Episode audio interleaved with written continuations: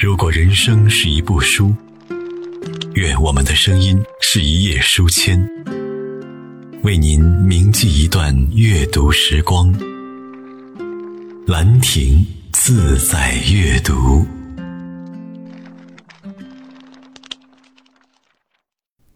朋友们好，这里是兰亭自在阅读，我是主播兰山。今天跟朋友们分享一篇来自木心的文章。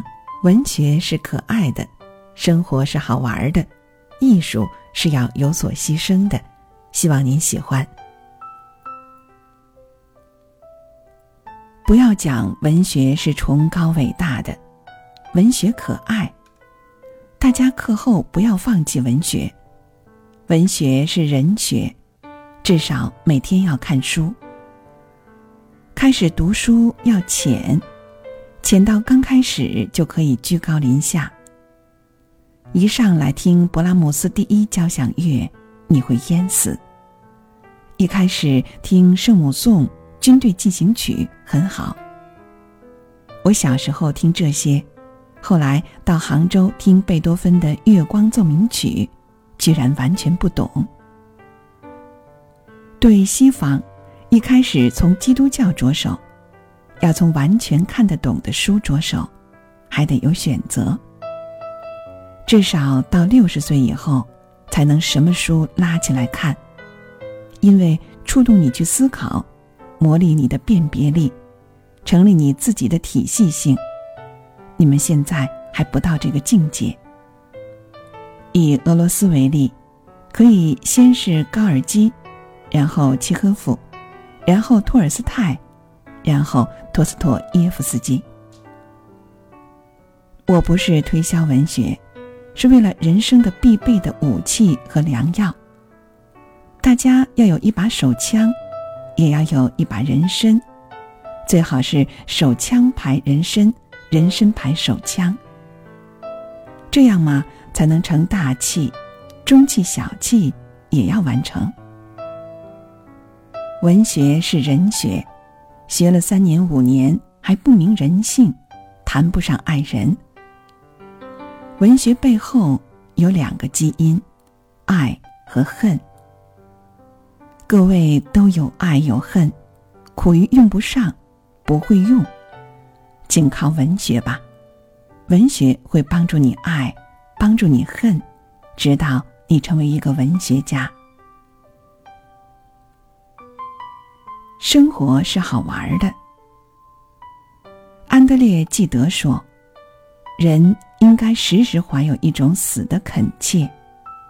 为人之道，第一念就是明白人是要死的。生活是什么？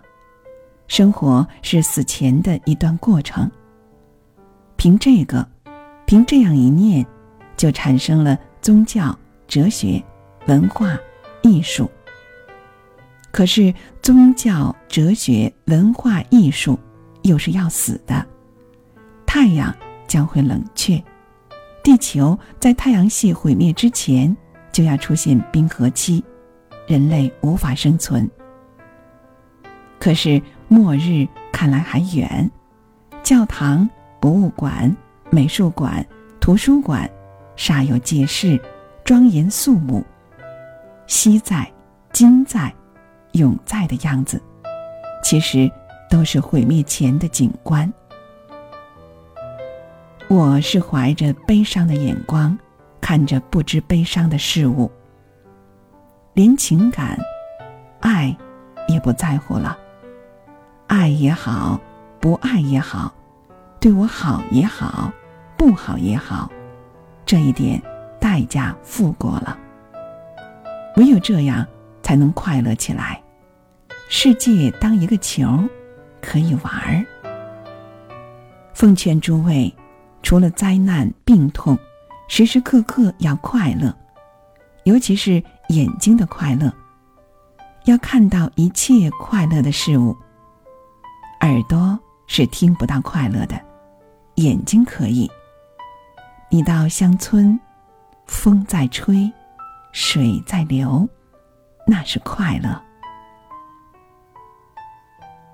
艺术是要有所牺牲的，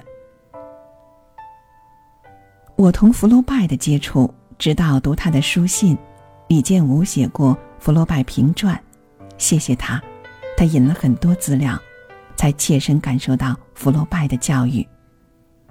那年我退还了杭州教师的聘书，上莫干山。这是在听福楼拜的话呀，他说：“如果你以艺术决定一生，你就不能像普通人那样生活了。常人的生活，温暖、安定、丰富，与我的艺术有害，我不要，换作凄清、孤独、单调的生活。我雇人挑了书、电唱机。”画画工具，走上莫干山。那时上山没有公车的，关起来读书写书，书桌上贴着字条，是福楼拜说的话：“艺术广大以及，足以占有一个人。”长期写下去，很多现在的观点都是那时形成的，让你的艺术。教育你，用福楼拜这句话，意思是：我甘愿为艺术占有，没有意义。回顾这些往事，是说，艺术家一定要承担一些牺牲。来美国十一年半，我眼睁睁看了许多人跌下去，就是不肯牺牲世俗的虚荣心和生活的实力心。既虚荣入骨，又实力成癖，算盘打得太精。高雅低俗两不误，艺术人生双丰收。我叫好，叫的是和道财。生活里没有这样便宜。也许你要问，为什么艺术家一定要有所牺牲呢？我可以彻底的说，艺术。本来也只是一个梦，不过比权势的梦、财富的梦、情欲的梦更美一些，更持久一些。艺术是个最好的梦。我们有共享的心理诉求，权势、财富、情欲，只有炫耀，不能共享。艺术是可以共享的。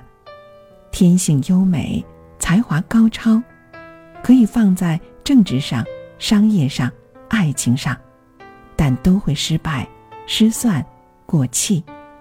放在艺术上最好。如果你真能被艺术占有，你哪有心思去和别人鬼混？否则生活就不好玩了，因为你还在艺术的边缘，甚至边外。艺术没有占有你，你也没有占有艺术，所以你的生活不会很快乐，甚至很烦恼。怎么办呢？好办，再回到前面讲的，人活着时时要有死的恳切，死了，这一切又为何呢？那么我活着，就知道该如何了。